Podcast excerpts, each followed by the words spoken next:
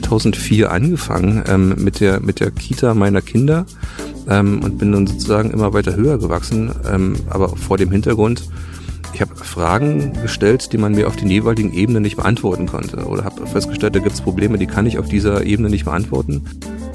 Ich habe mal angefangen tatsächlich ähm, mit, mit, mit drei Terminen irgendwie im Monat.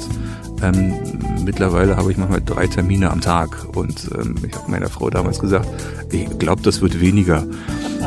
Ähm, ich glaube, ich habe sie damals angelogen, ähm, aber nicht absichtlich. Ich wusste es einfach tatsächlich nicht besser. Aber ich glaube, wenn man, wenn man so wie, wie wir das machen, so wie unser Selbstverständnis auch ist, das ernst meint, ich glaube, dann muss man eben auch diese Zeit investieren, und ich sage auch mal, Zeit, die wir investieren, ich glaube, das ist eine gute Zeit. Gerade mit dem Lehr ähm, war mein Anspruch eben auch nicht nur diese Sitzungen durchzuführen und irgendwie Beschlüsse zu diskutieren, sondern eben auch dafür zu sorgen, ähm, dass das eine, eine gewisse Form von Öffentlichkeit auch erfährt, aber vor allen Dingen eben auch, ähm, dass diese Beschlüsse diskutiert werden, auch mit den Verantwortlichen. Hallo und herzlich willkommen zurück bei Herr Fechner lädt zum Gespräch. Heute an einem etwas ungewöhnlichen Ort. Ich sitze heute in der Nähe eines Sees ähm, im Berliner Bezirk Marzahn-Hellersdorf. Vielleicht hat's äh, der eine oder andere schon, kann der eine oder andere schon vermuten, der das Vorschaubild zu diesem Podcast noch nicht gesehen hat. Ähm, mir gegenüber sitzt heute, ich habe mir extra die gute Hose und ein Hemd angezogen, sitzt heute Norman Heise. Hallo Norman. Hallo Marco. Guck mal, ich habe auch extra Hemd angezogen und im Gegensatz zu dir habe ich mir auch die Haare gekämmt. Sehr schön. Norman Heise ist der Vorsitzende des Landeselternausschusses. Ähm, und ich habe gedacht, ich lade ihn einfach mal hier ein. Wir sind schon seit Jahren per Du, weil ich auch mal äh, selber in diesem Gremium Mitglied war. Darum geht's aber heute gar nicht.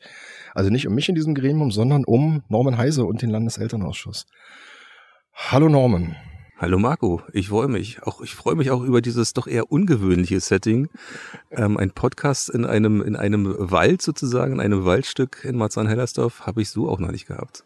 Nee, tatsächlich ungewöhnlich. Wir haben gedacht, wir treffen uns an einem See und suchen mal eine Sitzgelegenheit. Wir fanden uns auf einer Parkbank mitten im Wald wieder. Auch schön. Norman, äh, ganz kurze Frage. Du rennst ähm, von Montag bis Samstag für die Schulen in Berlin durch die Gegend und am Sonntag für gewöhnlich um den See. Wie kam es dazu? Also zum See? Das mit dem See ist eigentlich keine so schöne Geschichte. Ähm, vielleicht erinnern sich die eine oder anderen noch, es gab mal ähm, den mutmaßlichen Suizid einer Schülerin in einer Reinickendorfer Grundschule. Ähm, was sich ja hinterher als ein bisschen anders herausstellte, da gab es ähm, an diesem Wochenende wahnsinnig viel auch Presse und Anfragen und äh, wir sollten uns als Landeselternausschuss positionieren und ähm, das macht natürlich auch was mit einem. Und ähm, ich habe gesagt, ich brauche da jetzt ein bisschen Abstand, brauche da ein bisschen Ruhe und habe überlegt, was mache ich und habe gesagt, ich muss raus und haben mal geguckt, was können wir machen. Und dann stand die Idee, mal wir laufen einfach mal um den See und das war derartig entspannt, dass ich gesagt habe, das müsste man jetzt mal öfter machen und das ist dann zu einer sonntäglichen Routine geworden. Manchmal nervt's die Familie ein bisschen. Muss das jetzt wirklich sein? Ist schon wieder Sonntag. Aber ähm, immer wenn es geht, und das ist eigentlich, es gibt keine Ausreden, das nicht zu machen, es sei denn, man ist selber irgendwo auf dem Wasser oder ist man ist irgendwo in einer Gegend, wo es tatsächlich gar keinen See gibt. Aber das ist dann meistens so in der Wüste. Also da rennt dann tatsächlich die gesamte Familie Heise einmal am Sonntag um den See. Das, die gesamte Familie nicht. Der, der, der Große, der Ältere, jetzt 19, sozusagen einmal mit seiner schulischen Karriere komplett durch, zumindest was die allgemeinbildende Schule betrifft. Der hat sich dann irgendwann relativ früh schon verabschiedet. Ähm, der Jüngere kommt jetzt mit, wenn klar ist, es gibt noch mal was zu essen oder ein Eis. Und meine Frau ist relativ regelmäßig mit dabei. Wahnsinn. Der Jüngere hat da tatsächlich noch Lust drauf der hat noch Lust drauf. Es kommt aber auch darauf an, wie lange ist denn der Weg und wo geht das lang und wie ist gerade die auch die Insektenlage, weil das mit Mücken ist manchmal doch ganz schön nervig. Okay. Du hast angefangen, also wahrscheinlich hast du schon vorher fotografiert, aber du, du veröffentlichst doch regelmäßig Fotos von deinen Wanderungen. Das kam, das kam das eine zum anderen, genau. Ich habe gesagt, ähm, wenn ich da um den See laufe, macht es vielleicht auch Sinn, das irgendwie zu dokumentieren.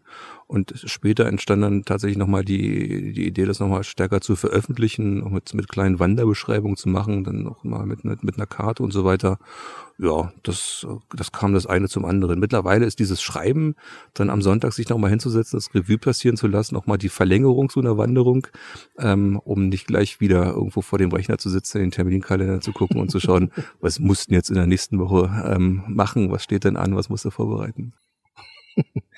Du hattest, das fand ich so lustig, ich hatte, ähm, wir hatten uns neulich mal kurz zusammengeschrieben, ähm, als es um den Termin für heute ging.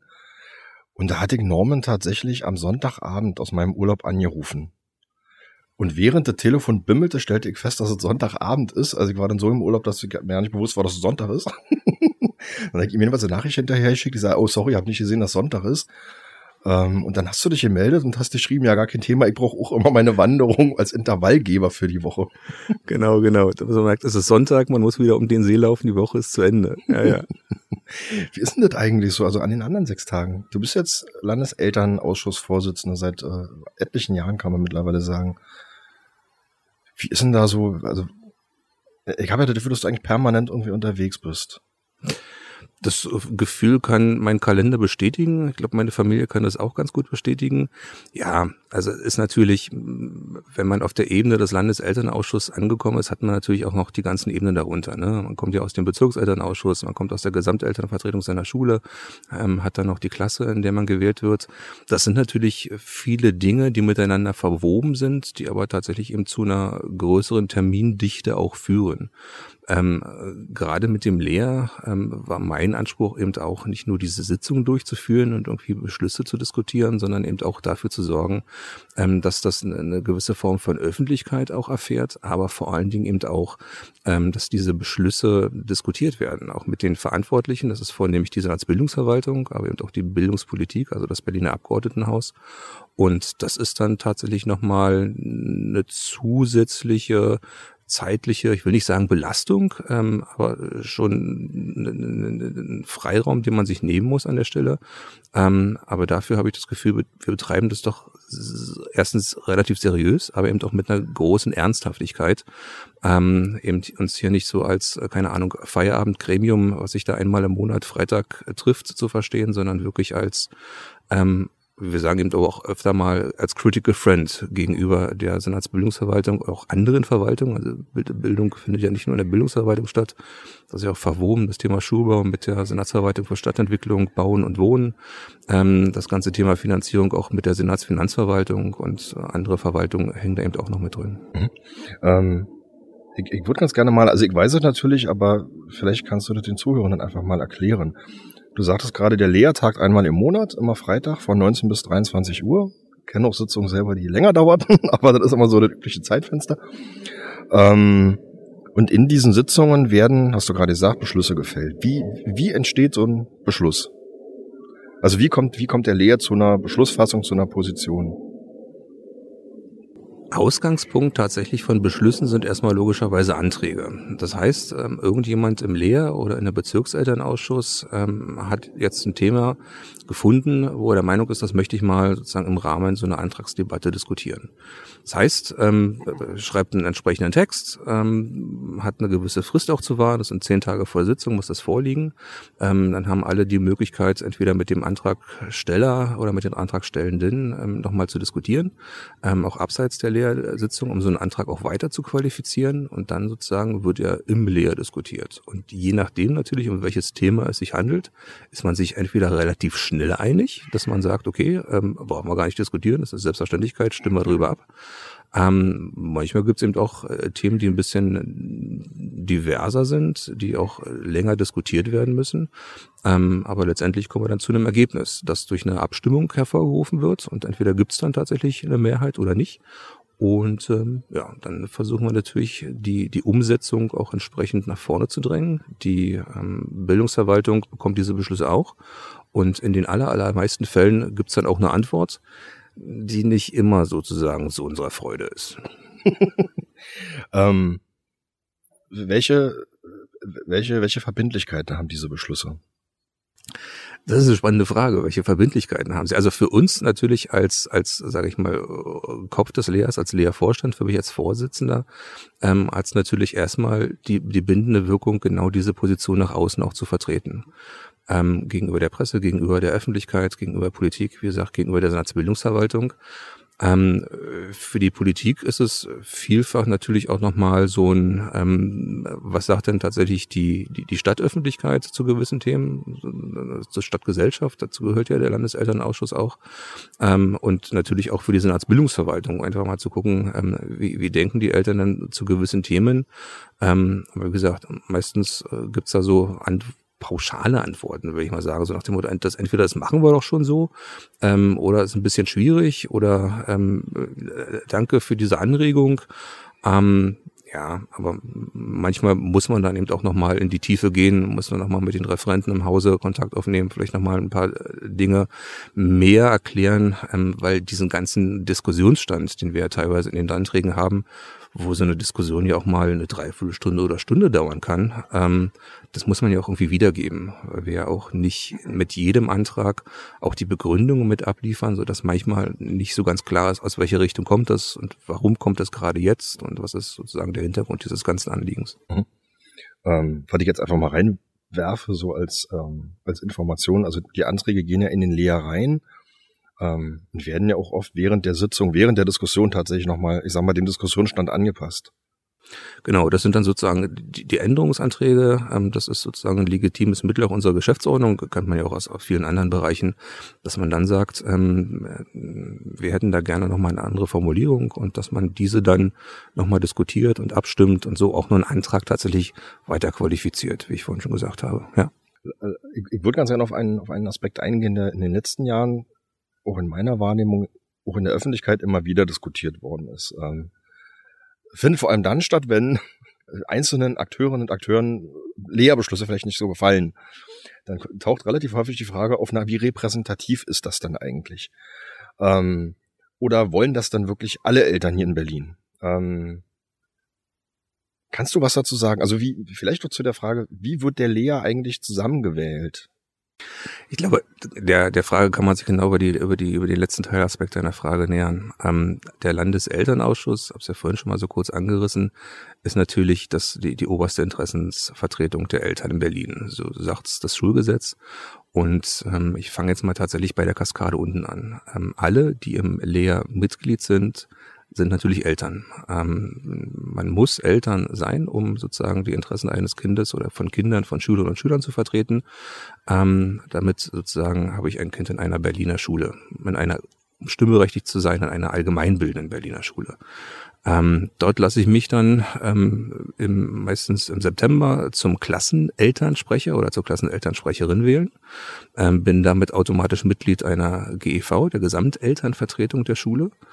Und diese wählt ähm, zwei Vertreter, Vertreterinnen für den Bezirkselternausschuss. Und der wiederum wählt ähm, aus der Menge ähm, aller Schulen des Bezirkes seine zwei Vertreter für den Landeselternausschuss.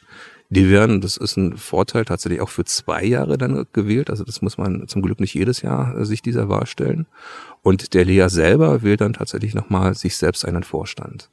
Das heißt, ähm, wenn man sozusagen dieses, die Begrifflichkeit der Basisdemokratie hier mal ins Spiel bringen möchte, wir sind alle sehr basisdemokratisch, weil wir jeden Tag mit Berliner Schule zu tun haben. Entweder über das, was wir aus den Schulen unserer Kinder haben, oder über die Gemeinschaft sozusagen der Schule, über die Gesamtelternvertretung oder eben über die Gemeinschaft aller ähm, Schulen im Bezirk ähm, nämlich über die Bezirkselternausschüsse. Und das sozusagen ähm, als Sens findet sich dann im Landeselternausschuss wieder. Ähm, also 24 stimmberechtigte ähm, Mitglieder. Ähm, jedes stimmberechtigte Mitglied hat nochmal tatsächlich zwei Stellvertreter, zwei StellvertreterInnen. Ähm, ich glaube in Summe mit den ähm, auch VertreterInnen der staatlich anerkannten Ersatzschulen sind wir insgesamt 72, ähm, die wir in der, in, in der Höchstzahl erreichen können. Ähm, regelmäßig an den Sitzungen nehmen, je nach Thema, je nach Gast, ähm, je nach Diskussionsbedarf zwischen 40 ähm, und 50, manchmal auch mehr teil. Okay. Also wie hoch ist die, wie hoch ist die Repräsentativität über alle über alle Schulformen hinweg? Was würdest du denken? Was würdest du sagen? Das ist auch mal immer wieder von den von den Jahren unterschiedlich. Ne? Manchmal sind wir tatsächlich ein bisschen ähm, überlastig, was weiterführende Schulen betrifft, also dass da mehr Elternvertreter aus weiterführenden Schulen sitzen. Ähm, wir hatten aber auch schon Jahre, wo man festgestellt hat, da sind die Grundschulen tatsächlich ähm, stark präsentiert. Ich würde nicht sagen überrepräsentiert, aber ähm, dass eben viele Eltern genau aus diesen ähm, Schulen dort saßen. Ähm, aber das tatsächlich ist ja auch der der Reiz und der der Charme dieses Gremiums. Ne? Also Eltern, die in weiterführenden Schulen ähm, oder die weiterführenden Schulen vertreten, kennen natürlich die Probleme ähm, der Grundschulen, weil ihre Kinder diese sechs Jahre Grundschule alle schon durchlaufen haben, ähm, entsprechend mitdiskutieren können. Und Eltern, die gerade frisch dazukommen, zum Beispiel aus den Grundschulen, die bringen auch nochmal ganz neue Impulse, ganz neue Ansichten, ganz neue Ideen mit, ähm, wo man, wenn man möglicherweise schon länger in dem Gremium drin ist und so ein bisschen auch festgefahren scheint, ähm, auch nochmal so ein bisschen gelockert wird. Ich würde ganz gerne, ich fand das spannend, ich habe mal, bin jetzt auch schon ein paar Jahre dabei, habe aber festgestellt, dass du das doch deutlich noch sehr viel länger machst als ich. so, ähm, ich habe mal irgendwann recherchiert, du bist 2014 das erste Mal Vorsitzender geworden, ne? Ich und Zahlen, ja. Wenn du das sagst, ähm, glaube ich, dass ich, also ich weiß, ich habe 2004 angefangen ähm, mit der mit der Kita meiner Kinder ähm, und bin dann sozusagen immer weiter höher gewachsen, ähm, aber vor dem Hintergrund, ich habe Fragen gestellt, die man mir auf den jeweiligen Ebenen nicht beantworten konnte. Oder habe festgestellt, da gibt es Probleme, die kann ich auf dieser Ebene nicht beantworten. Ähm, und dann bin ich sozusagen aus der, aus der Kita, ähm, es war die Zeit, wo diese Kitas gerade rausgegangen sind aus der Verantwortlichkeit der Bezirke in die sogenannten Eigenbetriebe. Also es war diese Umstellung, ähm, wo die Fragestellung ist, wie lange halten sich diese Eigenbetriebe und was passiert, wenn die halt ähm, rote Zahlen schreiben. Ähm, das war einer dieser Beweggründe. Und das andere war eben tatsächlich äh, festzustellen, ja, es gibt so gemeinsame Probleme Probleme, aber ähm, da hieß es immer, dafür sind wir gar nicht zuständig. Da gibt's so einen Bezirkselternausschuss Kita oder da gibt's einen Landeselternausschuss Kita, fragen Sie doch da mal nach. Und dann habe ich mich äh, wählen lassen und habe auch festgestellt, das ist ja durchaus eine spannende Aufgabe, ähm, die man da hat, auch eine sehr verantwortungsvolle Aufgabe und äh, hatte irgendwie immer, bin immer in die Verlegenheit gekommen, dass ich bin in so ein Gremium gekommen und dann war irgendwie plötzlich der, der, der Posten des Vorsitzenden ähm, vakant gewesen und ähm, habe das dann, als ich beim Lea ankam, glaube ich auch schon Lea Kita, ähm, drei oder vier Jahre gemacht gehabt, so ich gedacht habe, ich könnte mir das zutrauen, habe mit dem damaligen Vorsitzenden gesprochen. Ähm, und beim Lea war damals die Situation doch sehr besondere. Der Lea war zu dem damaligen Zeitpunkt ähm, sehr ja, zerstritten, also sehr, sehr kontrovers auch zerstritten. Und ich habe das als Lea Kita-Vorsitzender beobachtet und wir hatten uns als, als Lea Kita auch entschlossen, einen Brandbrief zu schreiben an die ähm, unsere, unsere Kollegen in, in Schule, weil wir das ähm, als nicht produktiv empfanden, wie sie ihre Arbeit machen. Ähm, bin dann in eine, in eine Sitzung eingeladen worden, habe mir das angeschaut. Dieses Bild, was ich ähm, damals sozusagen von der Außenlinie hatte, hatte sich bestätigt und ähm, bin dann noch angesprochen worden, ob ich mir vorstellen könnte, das äh, vielleicht zu machen. Und muss ich aber echt überlegen, weil das war zu der Zeit, bin ich ähm, dann, als ich gewählt wurde und mich diesem Entschluss gefasst hatte, auch, ähm, glaube ich, anderthalb Jahre noch Vorsitzender Lea Kita und Lehrschule gewesen. Also es ist auch nochmal eine besondere zeitliche Belastung, ähm, weil ich eigentlich den Eindruck hatte, ich wollte mich aus Schule noch ein Stückchen weit raushalten, ähm, weil mit Kita hatte ich noch genug zu tun, habe mich, glaube ich, auch erst in der dritten Klasse wählen lassen in der, in der Schule, weil da so gar nichts passiert ist. Ähm, und dann war man auch relativ schnell wieder drin in den Strukturen. Ja, die Strukturen können auch sehr maßlos sein, wenn man immer die Hand hebt, ne? Ja, das ist dieses, dieses, ähm, dieses Wörtchen Nein kommt einem ja auch so schwer über die Lippen, wenn man so ehrenamtlich unterwegs ist. Ja. Was treibt dich dann heute an? Also du hast gerade gesagt, dass damals hast du keine Antworten bekommen auf deine Fragen. Heute ist es tatsächlich ähm, einfach auch mit der mit der Erfahrung der letzten Jahre äh, zu sagen, ähm, man kann doch gewisse Dinge ändern. Also was heißt gewisse Dinge? Im Prinzip kann man alles ändern. Ähm, man muss eben nur genug Zeit investieren. Ähm, man muss die richtigen Fragen stellen. Man muss sich die die richtigen Netzwerke aufbauen. Und ähm, man darf sich, und das ist sozusagen mein Fazit auch der letzten Jahre, ähm, nicht an diesem Ziel irgendwo am Ende des, des, des, des Regenbogens oder irgendwo am Horizont orientieren, sondern muss sich auch an diesen kleinen Zwischenschritten, die man auf diesem Weg zu dieser Zielerreichung hin ähm, die man, die man dort hat und die positiv sind, auch erfreuen. Sonst tatsächlich äh, landet man so, so, so schnell in so einer Frustration, ähm, die nicht gut ist und die dann, glaube ich, auch nicht gut ist für, die, für, für einen selber, aber ich glaube auch nicht gut ist für das, für das Gremium, ähm, dem man ähm, gerade vorsitzt, ähm, beziehungsweise dem man angehört, weil das überträgt sich ja dann irgendwie auch auf die, auf die Mitstreiterinnen und Mitstreiter. Hm. Was waren denn diese Zwischenschritte der letzten Jahre? Also Themen gab es ja wahrlich genug. Mein, mein Lieblingsthema, glaube ich, an dem man das exemplarisch machen kann, ist das Thema Schulbau. Ähm, Eltern, glaube ich, ausgehend von Stegels-Zehlendorf, haben die ja schon vor über zehn Jahren diesem Thema verschrieben, ähm, dass sie gesagt haben, da müsste mal was passieren und wie sehen die Schulen überhaupt aus und ähm, warum passiert da nichts und so weiter und so fort. Und diesem Thema haben wir uns angenommen, ähm, auch sehr produktiv, dass wir gesagt haben, okay, wir schauen uns mal zum Beispiel Hamburg an, ähm, haben bei Schubau Hamburg angefragt, ob man da nicht mal vorbeikommen könnte, ähm, um sich das mal vorstellen zu lassen. Erstaunlicherweise haben die gesagt, ja, überhaupt kein Problem, kommen Sie vorbei, ähm, wir machen mit Ihnen Vororttermin, wir diskutieren mit Ihnen ähm, in unseren Räumlichkeiten und so, dass man so peu à peu kleinere Punkte gefunden hat, ähm, an denen man gemerkt hat, okay, da sind Mitstreiter, da sind Mitstreiterinnen, da sind Ideen und die kann man dann dann eben auch nochmal weitergeben. Also wir fühlen uns ja auch so ein bisschen in der Rolle von Multiplikatoren, ähm, dass man dann eben sagt, okay, wir haben folgenden Erkenntnisgewinn, was machen wir jetzt damit?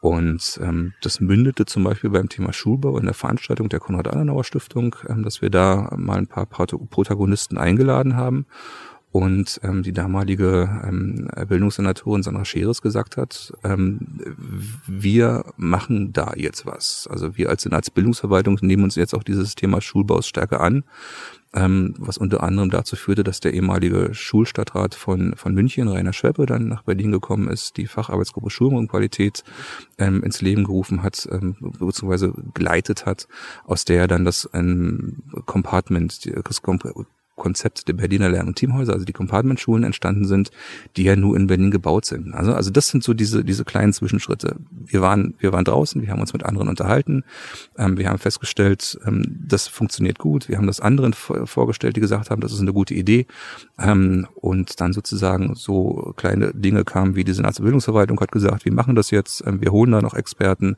ähm, und das zum Beispiel dann eben auch im letzten, also im vorletzten und im letzten Koalitionspapier Niederschlag gefunden hat, dass man auch an diesem Konzept des Neubaus äh, festhalten möchte, dass Strukturen geschaffen worden sind und am Ende, dass wir eben damit auch eine, eine gewisse Expertise auch erlangt haben, dass wir zum Beispiel auch an sämtlichen ähm, Wettbewerbs ähm, Schulbauwettbewerben teilhaben konnten, entweder als ähm, Exper Experten oder Expertinnen, beziehungsweise eben auch als als Preis im, im Preisgericht mit einer mit einer Stimme. Und das, das sind so Erfolge, wo man sagt, wir sind noch nicht am Ende, also wir haben noch nicht die die tollen Schulen in Berlin zu stehen. Sie entstehen gerade alle, ähm, aber wir haben halt viele Zwischenschritte dafür, an denen man sich erfreuen kann. Du sagtest gerade, ähm, hast gerade das Stichwort Experte reingeworfen. Das ist eine Diskussion, die ich immer wieder wahrnehme in Diskussionen um Schule, Landeselternausschuss, Elternvertretungen und so weiter. Woher bekommt der Lehrer die Expertise, um diese Fragen beantworten oder beurteilen zu können? Zuerst mal sind Eltern ja nicht nur Eltern, sondern ähm, wir haben ja auch einen, einen beruflichen Hintergrund. Ähm, das heißt, wir haben Eltern, die sind im, im, im Schuldienst tätig, die sind Lehrkraft, ähm, die sind Erzieher, Erzieherin. Ähm, wir haben Eltern, die sind Architekten oder Kaufleute oder Ingenieure. Also da bildet sich ja tatsächlich die, die breite Gesellschaft auch in unserem Gremium ab. Das heißt, ähm, wir haben die Expertise in unseren eigenen Reihen, die wir nutzen können. Ähm, kleiner Exkurs, deshalb freuen wir und empfehlen ja auch immer, wenn erste Elternabende nicht inputorientiert sind, sondern die Lehrkräfte sich die Zeit nehmen zu sagen, wen habe ich denn da zu sitzen gerade ähm, und was sozusagen kann ich mit dieser Expertise auch anfangen, also die Eltern kennenzulernen und sozusagen auch ihre beruflichen Hintergründe. Ähm, aber zurück zum, zum Ausgang. Und ähm, da, wo wir eben merken, da fehlt uns was, da scheuen wir uns auch nicht, Menschen anzusprechen, von denen wir erwarten, dass sie einfach diese Expertise haben und ähm, laden sie dann zum Beispiel als, als Gast, als Referent, Referentin in den Landeselternausschuss ein, ähm, nehmen diese, äh, stellen Fragen, bekommen Antworten, erweitern damit eben auch unser Know-how ähm, und ähm, nutzen das ganz einfach. Also tatsächlich, da springe ich jetzt mal in eine andere Rolle rein. Äh, das machen wir in Pankow tatsächlich relativ ähnlich. Also wir haben auch immer wieder Referentinnen und Referenten zu verschiedenen Themen. Ähm, ja, die wir dann einfach einladen und ähm, ausquetschen mit ganz vielen Fragen, um uns da deren, deren Perspektive und Sicht noch draufzuholen. Ihr habt im Landeselternausschuss gibt's Arbeitsgemeinschaften. Was machen die? Was machen die? Was machen die Landesarbeitsgruppen? Äh, äh, äh, was machen die AGs? Also erstmal haben wir tatsächlich ähm, schulformbezogene Arbeitsgemeinschaften, also für, für die Grundschule, ISS, Gymnasien, Gemeinschaftsschulen, ähm, für, für das Thema Inklusion, ähm, also nicht eine eigene für Förderzentren, aber für das Thema Inklusion. Ähm, das ist tatsächlich nochmal so ein, so, so ein Ableger, in Anführungszeichen, der erstens offen ist für alle und nicht nur für alle Eltern, sondern für alle. Also jeder, der irgendwie bei diesem Thema gerne mitreden möchte, findet entsprechend Einladung auf unserer Internetseite oder bei Facebook oder bei Twitter, ähm, kann sozusagen an diesen Sitzungen teilnehmen.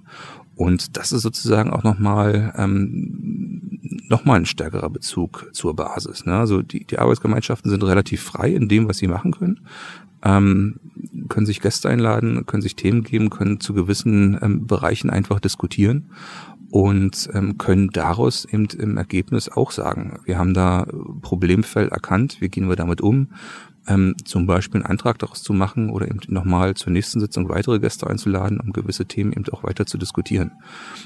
Beispiel, ähm, was mir jetzt da einfällt, zum Beispiel ist, ist, die Arbeitsgemeinschaft Gymnasien, die immer wieder dieses Thema G12, G13 ähm, diskutiert.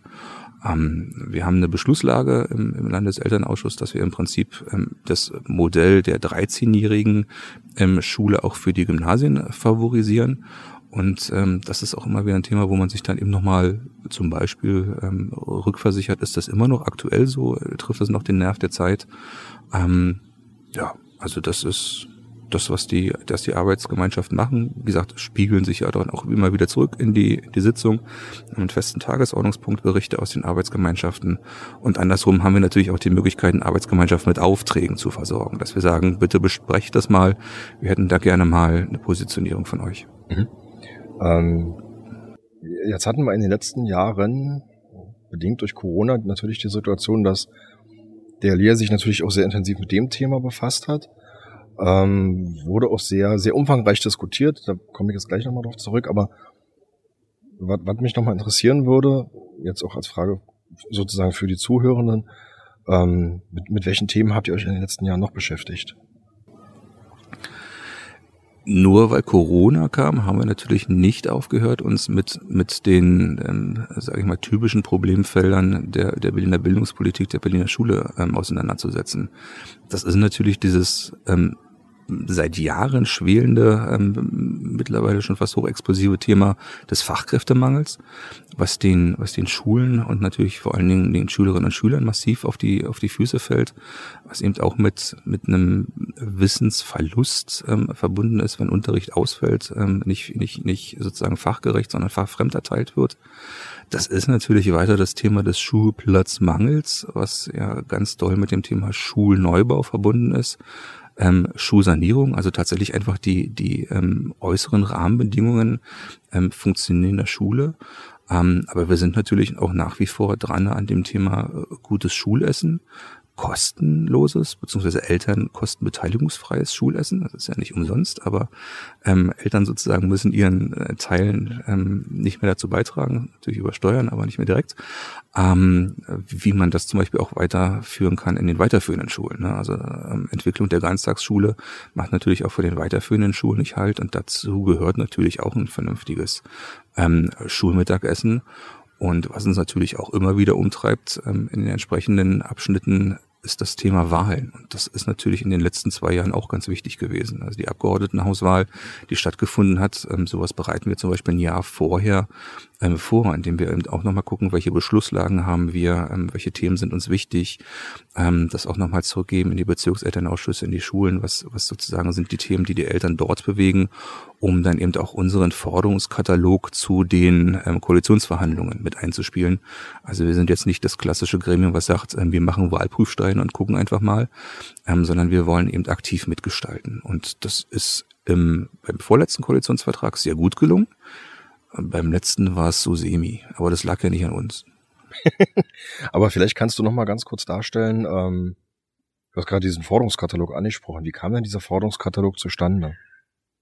Also der ja doch sehr umfangreich und zum Teil sehr detailtief war ein, ein Bestandteil der, des Forderungskataloges, was wir in, in, die, in die Legislaturperioden hineingeben, sind natürlich unsere Beschlusslagen. Wir schauen uns natürlich unsere Beschlusslagen angucken, was ist davon umgesetzt worden, was nicht. Und Dinge, die nicht umgesetzt worden sind, die ruft man natürlich nochmal auf. Oder man äh, verfeinert sie nochmal, mhm. ähm, um zu gucken, vielleicht was hat nicht funktioniert, um dann nochmal einen Impuls mit reinzugeben. Und viele Impulse kommen dann natürlich aus den, aus den Mitgliedern selber nochmal zu sagen. Also das wäre nochmal ein wichtiges Thema, ähm, weil es entweder gerade an meiner Schule virulent ist, weil wir da im Bezirkselternausschuss ähm, mhm. drüber gesprochen haben, ähm, großes Thema, nicht nur seit Corona, sondern davor, um ein Beispiel zu geben, ist auch das Thema Schulschwimmen.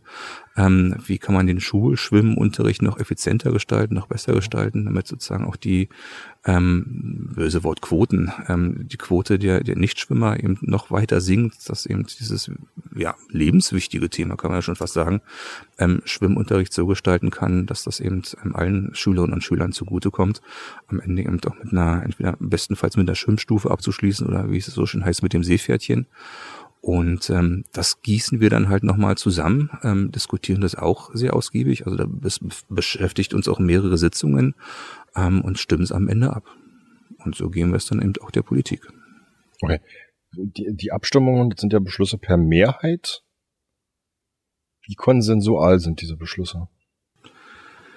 In der Tat muss man sagen, unsere Beschlüsse sind doch in den aller, allermeisten Fällen schon sehr konsensual.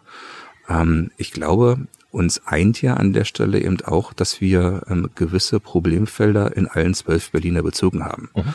Also das, das Thema ähm, Lehrkräftemangel betrifft alle Bezirke, das Thema äh, Schulbau betrifft alle Bezirke, wie gesagt, Rahmenbedingungen, äh, infrastrukturelle Rahmenbedingungen sind überall einigermaßen gleich schlecht.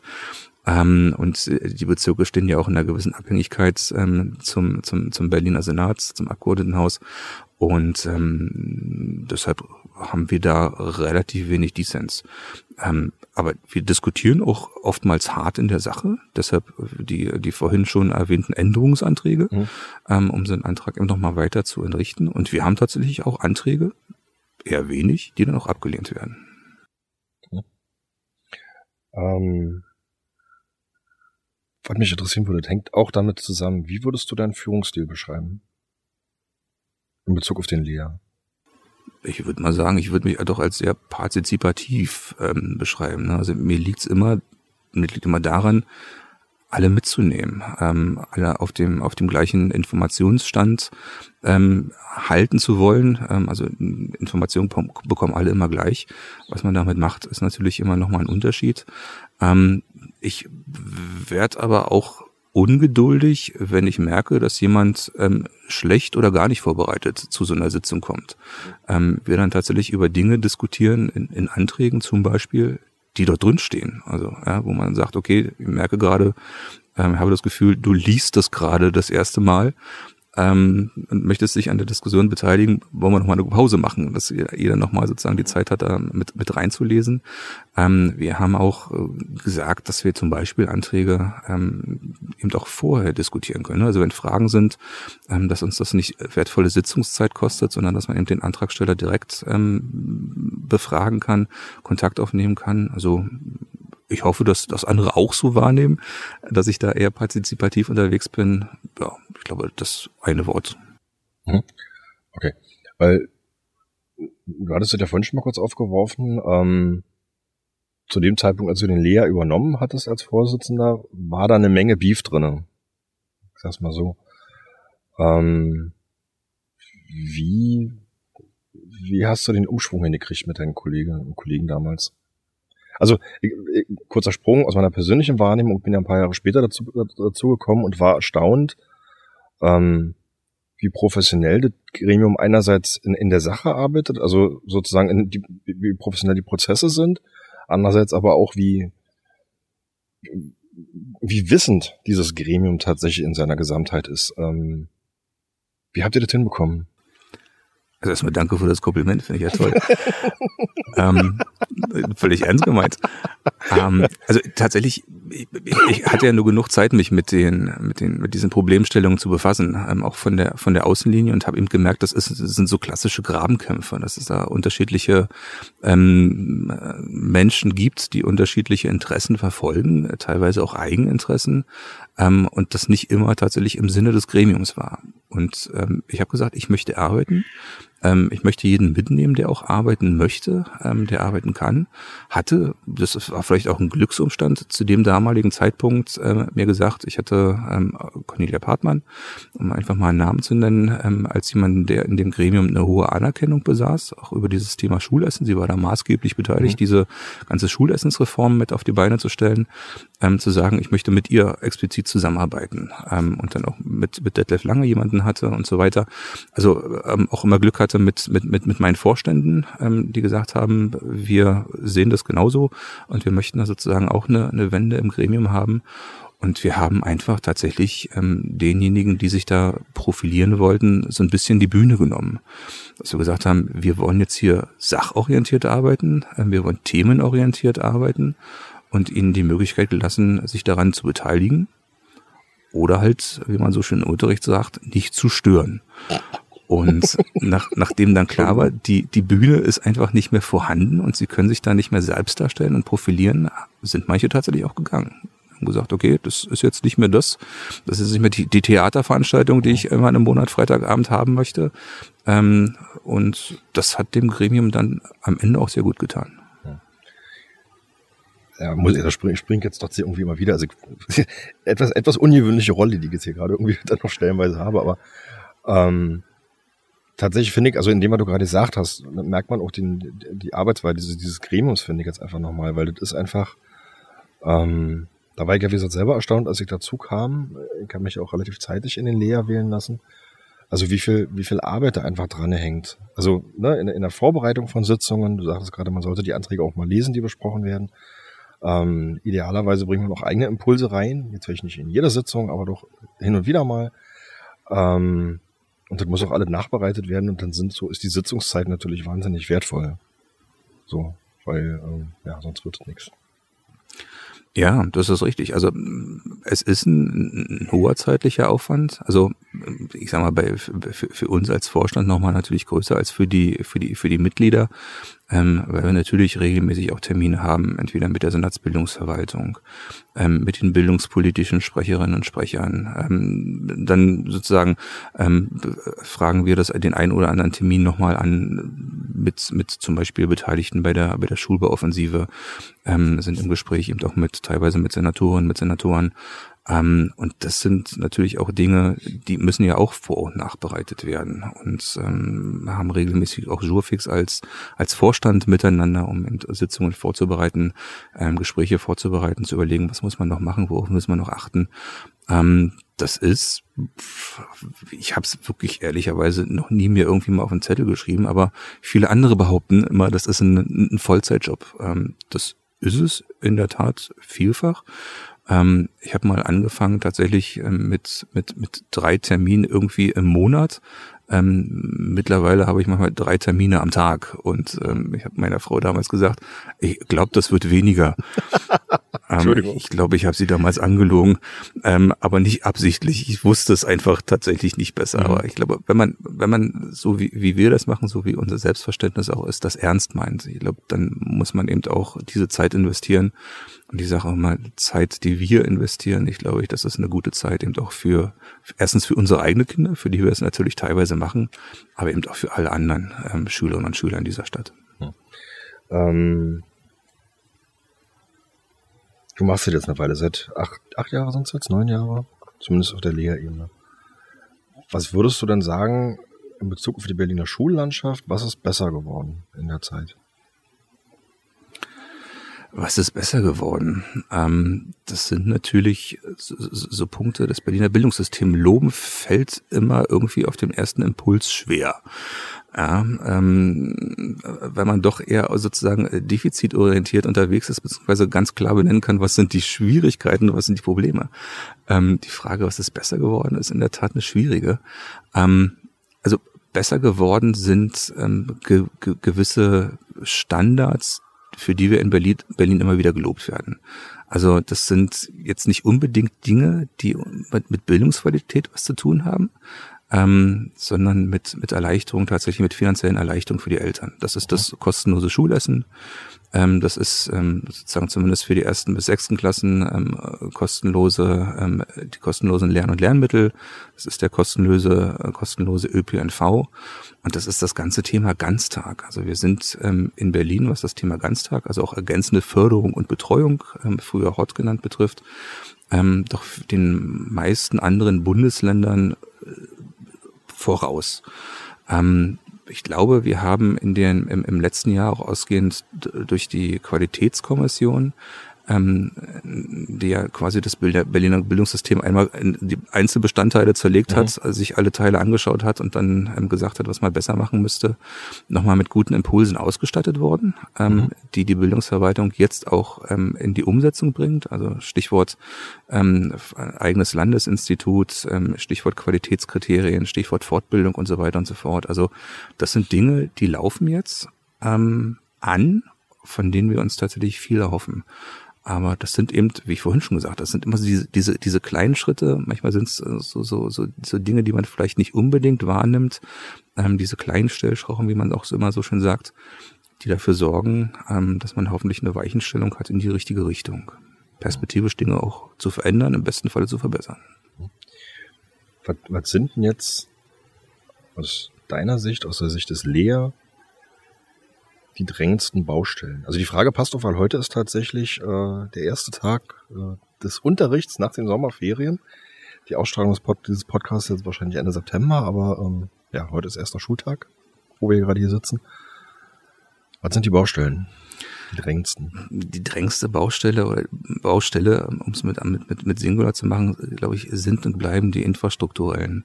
Das fängt bei den Fachkräften an. Wir alle wissen, dass ist jetzt momentan noch so ein bisschen die Spitze des Eisberges, die wir sehen, mit fast 1000 Lehrkräften, die jetzt auch zum Start des Schuljahres fehlen, die perspektivisch in den nächsten Jahren noch mehr werden. Stichwort Pensionierungs, äh, Pensionierungswelle rollt und sozusagen die Universitäten bringen auch nicht sozusagen die Zielvorgaben, die mal vereinbart worden sind, um sozusagen dieses, dieses ganze Dilemma irgendwie zu dämpfen.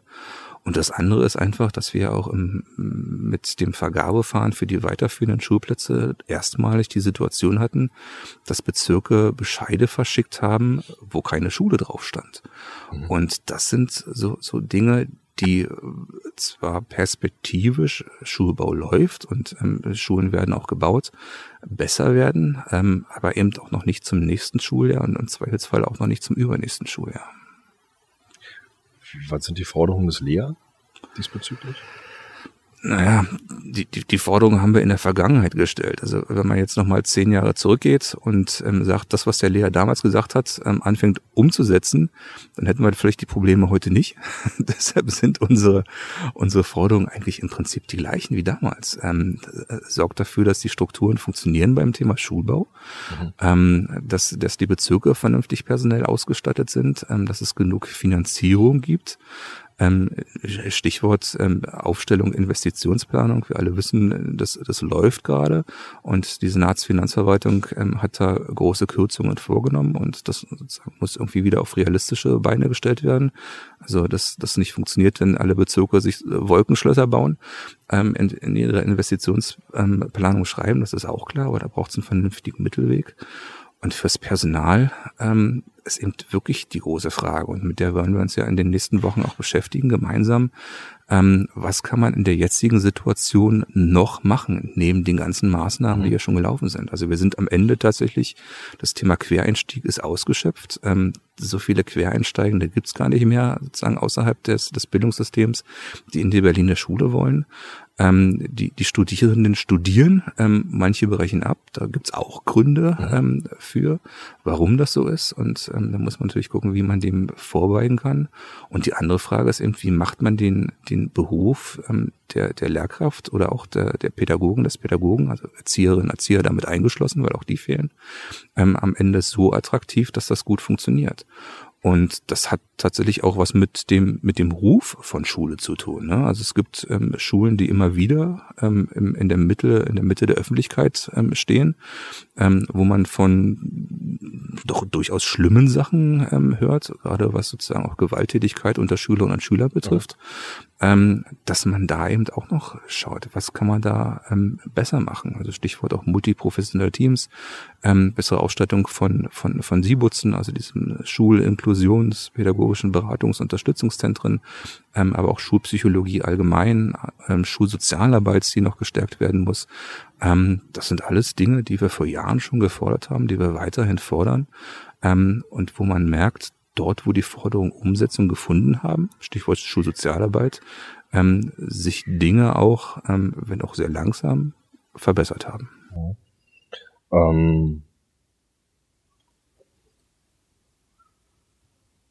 was würdest du sagen im, im Rückblick jetzt auf die letzten zwei, zweieinhalb Jahre und die Zeit davor? Ähm, wie, wie hat Corona die Berliner Schullandschaft verändert? Oder vielleicht auch den Lehrer? Das ist schon ganz oft gesagt, ähm, aber ich finde es immer wieder ein anschauliches ähm, Beispiel. Also Corona hat ähm, Schule, nicht nur in Berlin, sondern ganz Deutschland, unter das Brennglas, Brennglas gelegt. Also man konnte genau sehen, was sind Dinge, die funktionieren und was sind Dinge, die nicht funktionieren. man konnte sehen, Schulen, die sich eben schon vor Corona auf den Weg gemacht haben, Stichwort Digitalisierung, ähm, haben diesen Umstieg relativ schnell und gut geschafft. Schulen, die aus welchen Gründen auch immer das nicht getan haben, standen halt da. Und ähm, das ist auch so ein, so, so ein Punkt ähm, von Analyse, wo wir gesagt haben oder festgestellt haben, ähm, dass die Zufriedenheit oder die Akzeptanz der, der Maßnahmen, der, der Corona-Pandemiebekämpfungsmaßnahmen in den Schulen, die gut aufgestellt waren, wesentlich besser waren als in den Schulen, wo Eltern mehr oder weniger alleingelassen worden sind. Ne? Stichwort, da gab es zum Anfang der Woche ähm, 65 E-Mails, ähm, jeder hat irgendwie mal was geschickt und nochmal was hinterher geschickt. Ähm, es gab keine Struktur, die Eltern mussten sich Arbeitsbilder ähm, ausdrucken, mussten das mit ihren Kindern selber strukturieren ähm, den Tag und ähm, am Ende wollte es niemand sehen. Und das ist natürlich eine, eine unglaublich hoher Frust und da ist natürlich verständlich, wenn Eltern sagen, nee, das äh, leiste ich nicht, das kann ich nicht leisten, ähm, das möchte ich auch nicht nochmal haben und ähm, sich da eben auch für eine Erleichterung eingesetzt haben. Aber vor allen Dingen hat es gezeigt, wie wichtig Schule für Schülerinnen und Schüler ist. Also nicht nur was, was sozusagen Struktur betrifft, sondern eben auch was, was ähm, die Anwesenheit ähm, in der Schule betrifft. Ne? Also das, das Zusammensein mit, mit, mit Schülerinnen und Schülern, die Rolle von Lehrkräften und ähm, die, die Rolle von Lehrkräften und eben die Fragestellung, ähm, des, des gegenseitigen Unterstützens und auch des Augenmerks, dass man sich gegenseitig eben auch sieht, dass man sich ähm, gesehen fühlt. Und am Ende haben wir auch bestätigt durch, bestätigt durch verschiedene Studien und Untersuchungen gesehen, dass eben ähm, sich da doch viele Probleme manifestiert haben bei den, bei den Kindern. Ne? Also die psychosozialen Störungen, ähm, dass Kinder sich plötzlich nicht mehr bewegt haben und ähm, das ist eben, und vor allem das ist das große Dilemma, doch zu großen Lernlücken ähm, in vielen Teilen kam, ähm, die kompensiert werden sollen mit diesem, mit diesem ähm, Stark trotz Corona-Programm, so heißt es in Berlin. Ähm, wo wir aber eben auch merken, das reicht noch nicht. Also wo wir uns auch ganz sicher sind, das muss eben nicht nur, ähm, darf nicht enden in diesem Jahr, sondern muss auch über die nächsten Jahre ähm, weitergeführt werden. Und vor allen Dingen muss es auch diejenigen noch irgendwie ähm, erreichen, die die Schule verlassen haben. Also gerade die an den Berufs, äh, beruflich, berufsbildenden Schulen unterwegs sind, aber auch diejenigen, die vielleicht jetzt irgendwie in den Universitäten gelandet sind. Also das sind äh, Lücken, ähm, ja, die beschäftigen uns, glaube ich, noch die nächsten Jahre. Hm. Wie schätzt du die, die Rolle des Lea in den letzten beiden Jahren ein in Sachen Corona, Pandemiebewältigung?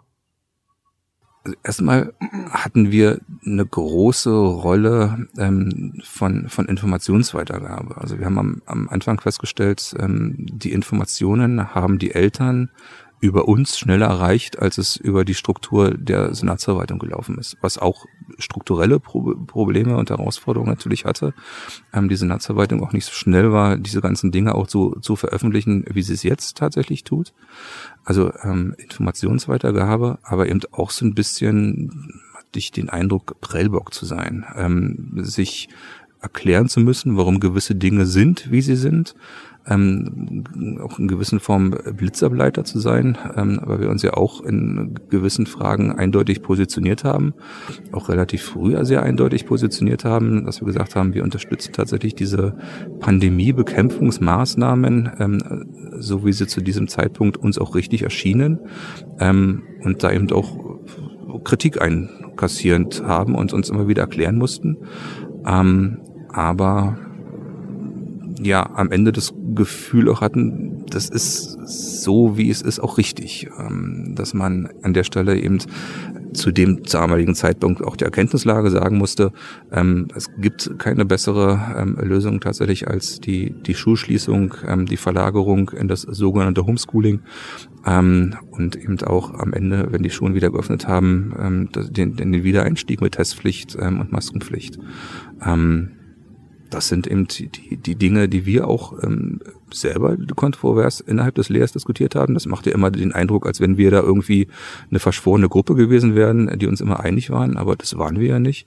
Ähm, aber es gab am Ende eben Beschlüsse, die kommuniziert worden sind, ähm, die dann eben mehrheitlich abgestimmt waren. Das ist das, was du vorhin schon gesagt hast. Ähm, wie ist der Lehrer aufgestellt? Wie kommt er überhaupt dazu, für alle Berliner Eltern zu sprechen? Ähm, und auch das müssten wir an der Stelle das ein oder andere Mal mehr erklären und auch mal aufs Schulgesetz ähm, verweisen und eben äh, Menschen auch animieren zu sagen, wenn ihr das anders wollt, man kann sich ja immer wieder wählen lassen im September. Mhm. Wie, wie war das für dich persönlich? Also äh, du bist ja jetzt als Vorsitzender natürlich in der Rolle, ähm, natürlich jeden Lehrabschluss nach außen erklären, begründen zu müssen. Ähm, auch argumentieren zu müssen. Und ähm, dann im Zweifel quasi alles abzukriegen, was sozusagen in der öffentlichen, in der öffentlichen Debatte dann so rumfliegt. Ähm, wie, wie ist das für dich? Wie gehst du damit um? Also für mich persönlich, ich habe festgestellt, ich habe eine, eine höhere Resilienz, als ich selber gedacht hätte. Ähm, vielleicht bin ich an gewissen Stellen auch einfach dickfälliger geworden. Ähm, ich habe es mir aber tatsächlich nicht nehmen lassen, auch jede Mail, die wir bekommen haben, auch zu beantworten. Ähm, ich habe mich also mit, mit allem, was da kam, auch mit allen Anlagen, die da dran waren, wie sinnvoll oder nicht sinnvoll sie am Ende auch gewesen sind, ähm, auseinandergesetzt. Ähm, manchmal sind Brieffreundschaften entstanden, auf die ich so gar keinen Wert gelegt hätte.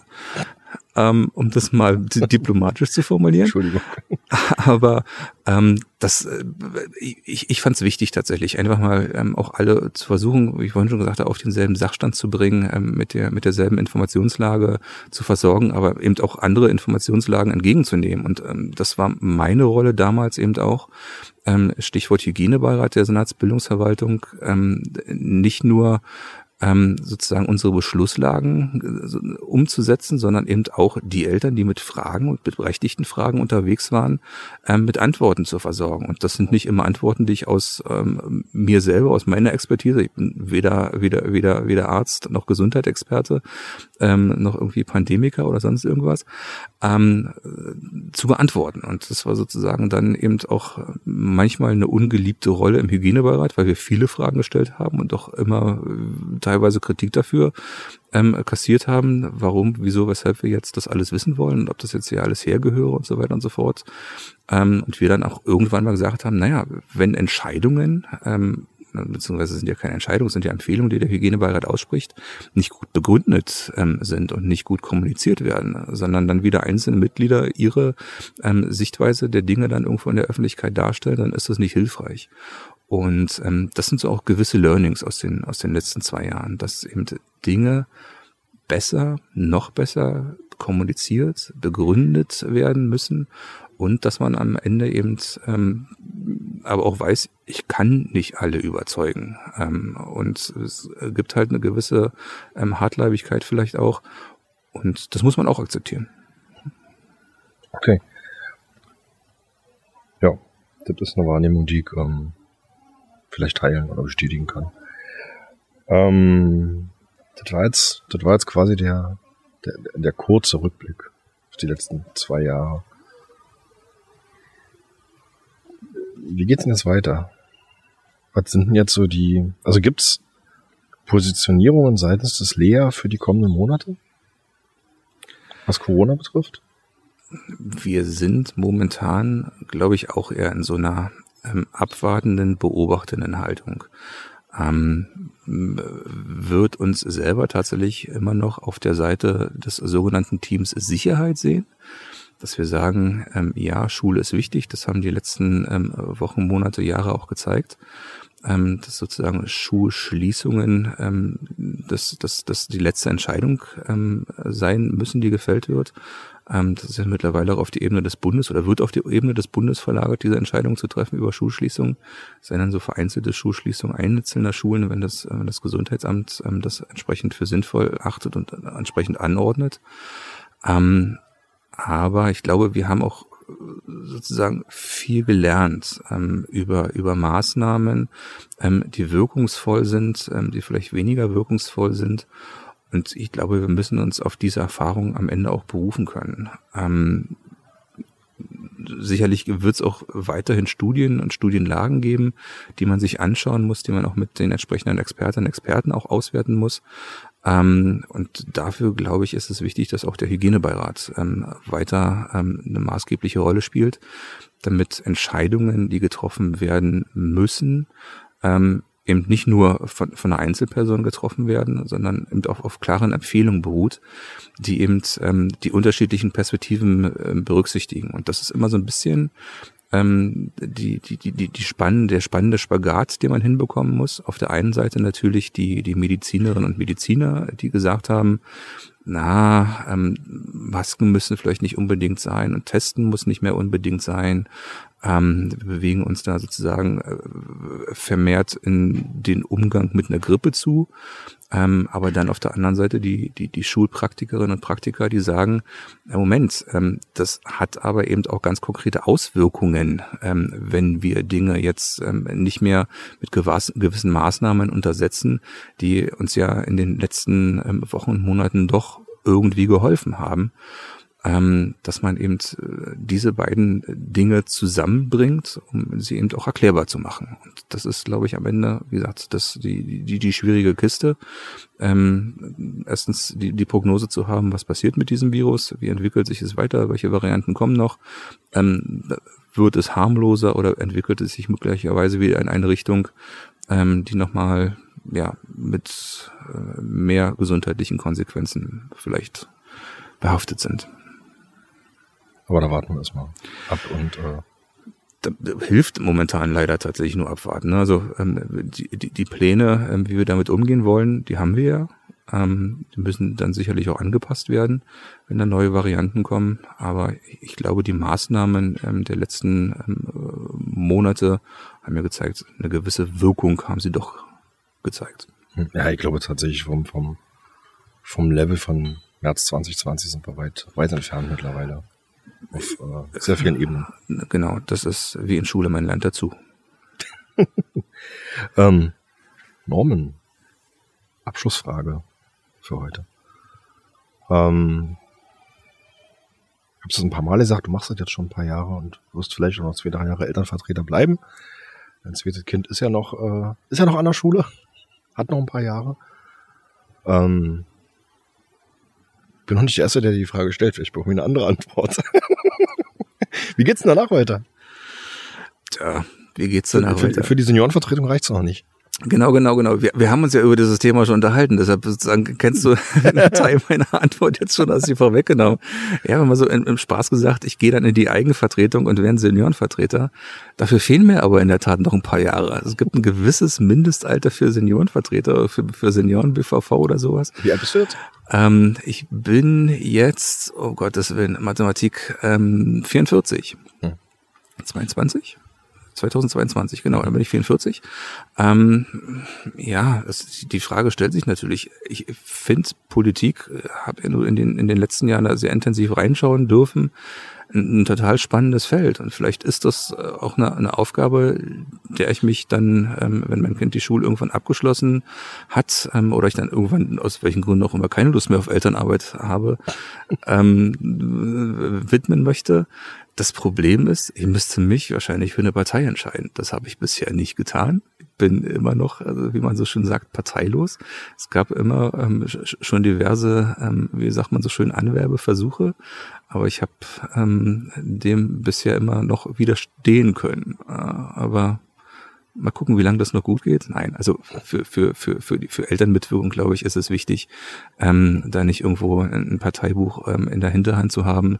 Ich finde das ähm, wahnsinnig befreiend, sowas nicht haben zu müssen, um nicht irgendwie in die Versuchung zu kommen, überhaupt ähm, möglicherweise irgendeiner Parteidioptrie ähm, folgen zu müssen. Und ähm, ich glaube, das empfinden auch unsere Gesprächspartner und Gesprächspartner, die wir haben, auch sehr angenehm zu wissen. Sie unterhalten sich da jetzt nicht mit irgendjemandem ähm, aus der aus einer anderen Partei oder mit, mit einem Parteipolitiker. Ähm, aber ja, wahrscheinlich ist das irgendwas, das lässt einen ja dann vielleicht auch nicht mehr los. Oder vielleicht ist dann nach der zwölften Klasse meines Kindes, wo ich sage, nee, jetzt habe ich aber hier auch die Nase voll und suchen wir irgendein anderes Hobby. Also die ganzen, drehen wir mal den, den Bogen zurück zum Anfang. Die, die ganzen, ganzen Seen, Seen die, die, ganzen Seen, die noch offen sind. Und ähm, einige Menschen haben gesagt, mach doch mal ein Buch draus. Mhm. Ähm, vielleicht wären es dann mehrere. Ich weiß es nicht. Alles klar. Wir können ja, wir können ja einfach anfangen und laufen eine Runde um den Springpfuhl. du hattest äh, eingangs gesagt, dass du hier noch nicht rumgelaufen bist. Das hat mich total erstaunt, dass du als Marzahner noch nicht um den Springpfuhl gelaufen bist. Aber ich glaube, wenn wir, wir haben ja auch den, die Hälfte haben wir schon geschafft und wenn wir jetzt auf der anderen Seite zurückgehen, sind wir einmal komplett rum. Die, die anderen fünf Minuten. Die anderen fünf Minuten. Alles klar. Genau. Norman, ähm, danke. Danke für deine Zeit. Gibt es jetzt eine Frage, die ich dir noch nicht gestellt habe? Also erstmal danke tatsächlich für, für, für, diese, für, dieses, für diesen spannenden Podcast bin dann gespannt, was da jetzt noch so kommt. Ähm, wir sitzen ja hier gerade, wo es dann losgehen soll. Genau, also die Ankündigungen sind heute raus. Ja. Ähm, morgen soll ausgestrahlt werden. Die und, erste Episode. Ja, ich, aber ich, ich habe ich hab gerade auch das, das, das Gefühl so ein bisschen ähm, der Leere in meinem Kopf. Also insofern glaube ich, hast du alle Fragen gestellt, die wichtig waren. Okay. Und die in meinem Kopf gerade ja, leer sind. Das freut mich, sehr schön. Dann vertreten wir uns noch mal kurz die Beine und machen einen Rückweg zum S-Bahn Springpool. Diesmal andersrum. So machen wir das. Norman, danke sehr. Bitte, bitte, ich danke dir. Und an alle Zuhörenden auf Wiederhören.